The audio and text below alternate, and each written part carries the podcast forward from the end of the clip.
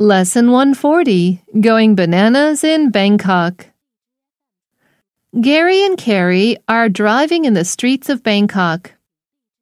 Hey, Gary, take a look at that cop. He's gone bananas. No, he hasn't. He's dancing and directing traffic at the same time. How ridiculous. He's causing a traffic jam. Because everyone's looking at him, the traffic is almost at a standstill. That's not his fault. The traffic almost always moves at a crawl anyway. In that case, I'm going to join him. Hey, come back, Carrie. Don't do that.